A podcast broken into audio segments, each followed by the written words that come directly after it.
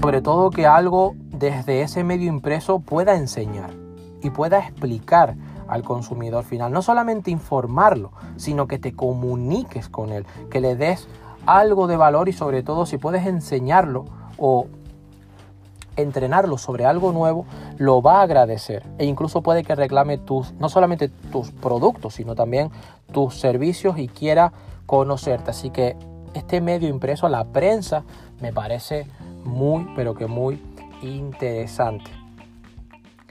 Y ahora vamos a pasar a el cuarto medio de comunicación publicitaria, que también me parece eh, vital cuando hablamos de relación eh, costes, beneficios y sobre todo impacto por alcance, que son esos medios de publicidad exterior.